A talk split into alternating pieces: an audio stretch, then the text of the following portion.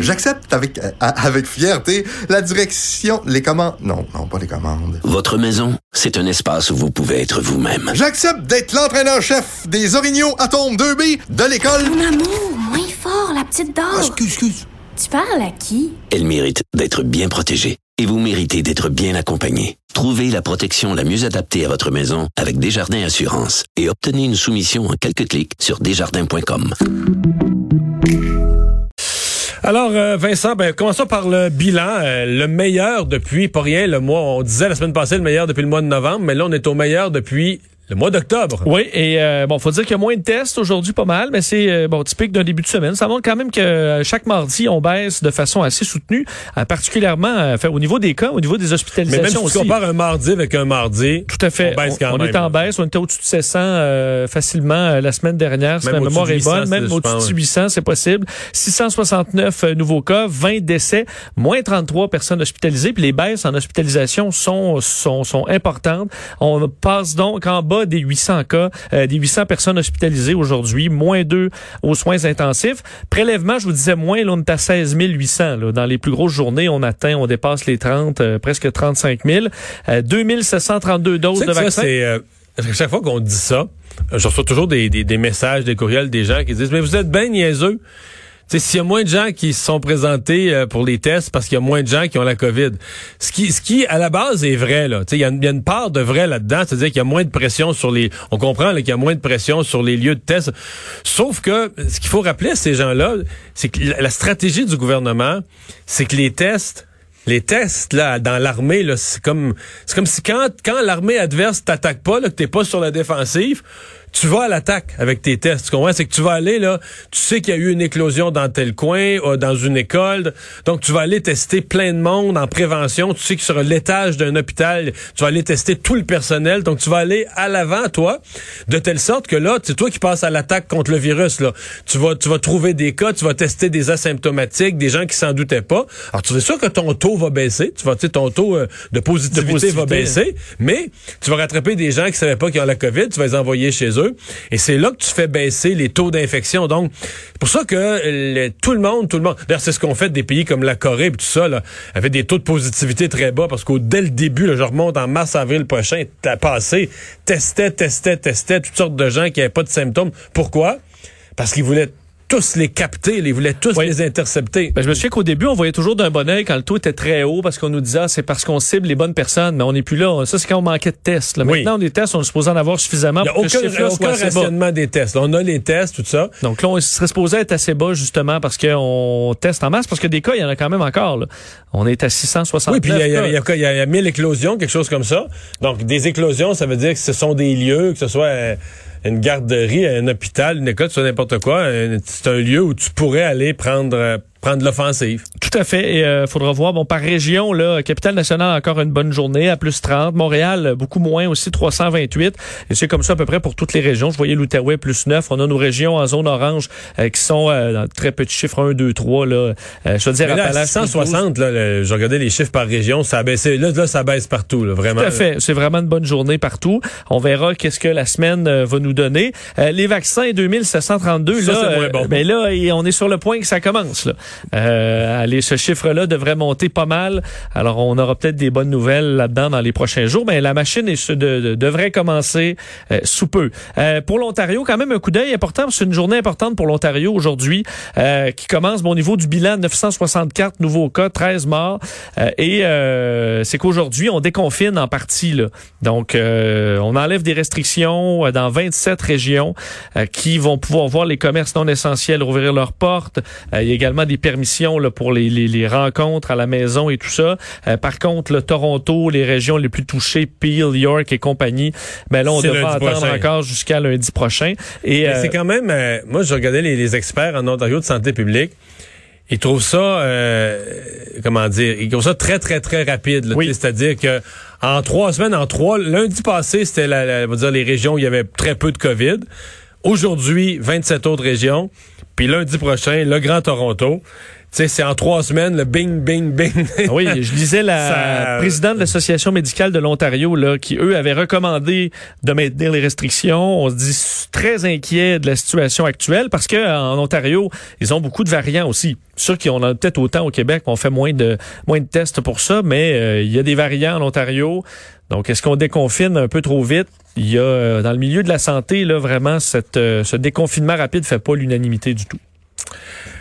On va se parler de des euh, restaurateurs euh, qui, eux, exigent vraiment du gouvernement un plan complet de réouverture.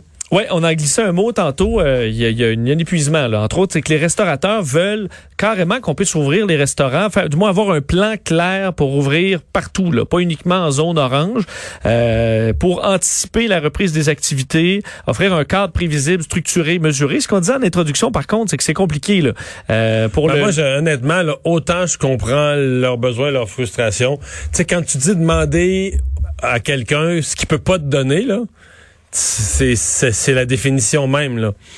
Je dire, tu- Parce qu'avec les variants, avec ce qui s'en vient, là, on déconfine un peu. Ça va être quoi l'effet sur la courbe? Euh, je, je- je comprends qu'on Ben, peut de, difficilement qu'on dire dans deux mois, on va être là. Mettons qu'on planifie qu'après la relâche, donc euh, deuxième lundi de, de mars, là, on déconfine d'autres régions, je sais pas moi, Mauricie, Estrie, centre du Québec, euh, euh, Québec, Chaudière-Appalaches, etc. Puis on dit pour le Grand Montréal, bon, c'est que les restaurants vont pouvoir ouvrir, mais là, pour le Grand Montréal, on remettrait ça, on remettait ça d'un autre deux semaines. Je sais plus quelle date ça donne, on doit être rendu au 24 mars, là. 22 mars, mettons. Il y a de quoi va avoir là? Combien va avoir de cas à Montréal le 22 mars? Je te demande ça aujourd'hui. Je te demande le 16 février, Vincent, combien va avoir de cas à Montréal le 22 mars? Je te dirais entre 100 et 2000. Là. C'est on ça. peut pas savoir. Hey, tu sais, c'est, c'est vraiment, là, c'est, dire n'importe quoi, là. C'est faire, euh, c'est comme faire une prédiction sur une game du Canadien, euh, du mois d'avril prochain, là, ce qui va arriver. On ne sait pas, tu sais. Peut y aller d'hypothèses, euh, optimistes, plus pessimistes. Mais là, hier, tu avais les experts de Simon Fraser, l'université euh, de, de, de, de Vancouver. Vancouver. Puis c'est quand même des pros, là, tu sais, Simon Fraser, c'est pas une université de gauche, c'est pas l'UQAM, une université euh, plus à droite, là, mais qui allait à fond de train, là, on n'a rien, rien, rien, rien vu, là. La trois, avec les variants, la troisième vague, ça va dépasser. Au Québec, ça va être 4000 cas par jour. Là, moi, je regarde ça, c'est sûr, la mâchoire qui décroche un peu. Mais leurs chiffres, leurs modèles mathématiques sont là. Puis dans le passé, je me souviens aussi que la mâchoire nous tombait quand aux États-Unis, ils disaient que c'est le scénario optimiste, 80 000 morts, scénario pessimiste, 160 000. Là. Ouais, on est rendu à un demi-million 160 000 presque. morts, on est rendu à 500 000. Fait que, tu sais, c'est- on sait jamais où se situer là, sur ce qui est pessimiste puis ce qui est réaliste. puis- Non, puis je voyais qu'à l'ARQ, euh, bon, l'association euh, Restauration Québec, on, on- on citait entre autres Dr Arruda, là, qui euh, en commission parlementaire là, avait dit que c'était par souci de cohérence là, avec le message de pas, pas se réunir, mais que les restaurants n'étaient pas vraiment un lieu d'éclosion. Mais euh, donc ça, on dit, il a dit ça, Dr Arruda. Alors si on n'est pas un lieu d'éclosion, pourquoi ne pas rouvrir? Euh, Il y a la question comment tu rouvres? Est-ce que c'est juste là une adresse? Est-ce que c'est viable pour des restaurants? Euh, C'est c'est pas simple la réouverture des, euh, des restaurants. Mais tu sais que les lieux d'éclosion, c'est pas compliqué. là. Tout ce qui est fermé n'était pas un lieu d'éclosion. Il y avait pas, il y avait 3000 cas, mais il n'y avait aucun lieu d'éclosion. ben, Les exact. salons de coiffure n'étaient pas un, les restaurants n'étaient pas un, les cinémas n'étaient pas un, les salles de spectacle n'étaient pas un, les musées n'étaient pas un. Rien n'était un lieu d'éclosion, mais il y avait 3000 cas. Fait que tu sais, il y avait des lieux d'éclosion. C'est pas nécessairement que c'était des lieux majeurs d'éclosion, là. Mais ça amenait le monde à sortir, à se voir, à, se- tu sais, à- sûr que le principe était simple dans les derniers mois, c'est euh, on reste chacun chez vous. soi. C'est ça. Euh, et je voyais un article, là, je voulais, je, je sur, l'inquiétude par rapport au, euh, à l'environnement, parce que là, on allait tout jeter nos plexiglas là, euh, durement acquis partout. Mais Là, on n'est pas encore rendu là. là. Non. Qu'est-ce qu'on va faire avec tout ce plastique des plexiglas? Je pense qu'on va les avoir encore un bout de temps. Les hôtels de la quarantaine qui se euh, préparent. euh, D'ailleurs, on a un peu donné les listes. Même certains journalistes sont allés filmer. J'ai trouvé ça drôle parce que on va montrer de quoi c'est. Ben, Ça a l'air d'une chambre normale. c'est un hôtel. Là. Oui, oui. Dire, fait. ils ont pas. euh, Non, mais ça te donne. Moi, je trouvais ça intéressant euh, parce qu'on Non, mais voyait. ils ont pas tout peinturé en blanc que ça ait l'air d'un sanatorium dans le Québec de 1938. là, tu comprends ça? Non, c'est une chambre euh, bien normale qui attend ceux qui qui vont passer donc au moins trois jours en quarantaine en attendant le résultat de leur test. Euh, on sait c'est ce qui s'en vient pour pour les voyageurs. Et là, on, oui, on annonçait cette liste là, là, à peu près une dizaine d'hôtels, dix hôtels près de l'aéroport de Montréal qui vont recevoir. Et là, on se prépare. Ben, Aujourd'hui, on aura les règles claires pour vraiment se préparer. Ils auront d'ailleurs des visites de la santé publique pour euh, préparer le tout. Mais on dit chez les, hôteliers que déjà, pour la clientèle, on est déjà assez rodé avec différentes mesures. Ben moi, j'ai parlé à la présidente de l'Association des, hôteliers de Montréal, c'est ça qu'elle me disait. Elle disait, écoutez, dit, par exemple, autour de l'aéroport, là, ils en ont déjà, ils ont déjà eu des gens en quarantaine, des voyageurs. Puis c'est les mesures... euh, les mesures sanitaires, à au départ de quelqu'un, on nettoie toute la chambre, c'est déjà ça qu'ils font. Ben, moi, je suis à l'hôtel là, le week-end à Québec au, euh, au Bonne Entente. Là. Je peux te dire, d'un, ma chambre est scellée. Il y a, un- il y a un, un autocollant quand, je- quand j'arrive. Toutes les zones sont, euh, sont séparées. Puis moi, il y avait la bulle en fin de semaine, la bulle de la LHJMQ euh, qui était là. Donc, une aile complète fermée. Personne C'est marqué là. partout, rentrez pas. Donc, t'as tous les, les endroits sécurisés, entrée, sortie, euh, lavage des mains. Euh, Donc, effectivement, eux qui fonctionnent à- pour certains hôtels à 20% là, ceux qui vont recevoir des voyageurs prévoient que ça augmente, mais on n'est pas trop nerveux par rapport au, euh, à la façon de faire. D'ailleurs, on dit là, euh, tu- on, on va vraiment rester dans la chambre. On dit peut-être une sortie pour ceux qui ont besoin d'aller fumer euh, sous, une, sous une certaine supervision. Et les, hôteliers vont avoir une ligne pour appeler la santé publique tout de suite s'il y a quelqu'un qui respecte pas ou euh, donc ne pose des problèmes. On va pouvoir les appeler tout de suite. On va devoir tenir une liste des entrées sorties aussi. Moi, je serais tenté de dire à des jeunes qui sont à l'école, puis qui n'utilisent pas leur euh, Xbox, leur PlayStation, partez-vous euh, une compagnie de location. Là. Location de Faites-vous- console? Faites-vous un petit, dé- un petit dépliant, là, puis imprimez ça, puis allez mettre ça sur le... Demandez la permission pour le mettre sur le, le comptoir le comptoir de l'hôtel, puis louez votre PlayStation. C'est 20 dollars par jour. 50. Ben, 50. Ouais, là, ça coûte 500 euh, neuve. Tu vas payer trois fois. oui, c'est vrai, en trois jours. Ben oui, t'as raison. tu vas payer trois fois sur le mois. T'as raison. Puis Euh, les gens qui vont louer vont être contents. D'ailleurs, pour la pour la nourriture, euh, finalement, ça va fonctionner. Et pas euh, les gens vont appeler là, pour des Uber, euh, Uber Eats et euh, les autres là, pour être. Mais les guides alimentaires? Ben ça, on disait que ça, ça dépend ce que tu choisis. Non, mais si tu te fais livrer de la scrap parce que Justin Trudeau va arriver, il va dire Hey, hey, toi là, là? faut, ouais, faut que tu commandes une salade pour chaque euh, burger. Bon, euh, mais je vous suggérais. Est-ce que tu as vu la controverse, euh, là on rit, mais la controverse en Australie sur le même sujet? Parce que, d'abord, curieusement, l'Australie fait la même chose. Là. Oui. Sais-tu comment ça coûte? 2000 dollars australiens. Ah, ok, bon. mais je pense que c'est plus long, par exemple. Je pense que c'est plus que trois jours. Là. Ils ont plus de jours pour leur, euh, leur 2000. La mais, le- mais mon point, est, euh, mon point c'est que là, l'Australie commence à vacciner. Elle a commencé un peu après nous, commence à vacciner. Et là, il y a des tensions pour les gens vaccinés. Les gens vaccinés disent, hey, euh, 2000 pièces une quarantaine, là, tu sais, pourquoi est-ce qu'on est, nous autres, on est soumis à la même quarantaine, on est vaccinés, on est protégés, puis pour l'instant. Et, et ça m'a fait réfléchir sur le fait que, et quand, mettons, quand la moitié du monde va être vacciné, à mon avis, des questions comme ça, là, ça va être à pelleter. C'est-à-dire, des, des deux côtés. Des gens, des employeurs, des cinémas, des lieux qui vont exiger la, vac- la vaccination. Puis là, tu vas avoir des gens qui veulent pas se faire vacciner, tu as ce problème-là. Tu as le problème inverse. Des gens vaccinés qui vont dire, hey, là, arrêtez de nous écœurer avec n'importe quoi, là, le masque, les règles, la quarantaine, les ci, les ça, Ouais, qui vont vouloir vacciné. qui vont vouloir se soustraire à toutes les frustrations de la COVID là, en disant Hey, je suis vacciné, là, tu sais, je me suis fait vacciner, c'est correct, lâchez-moi.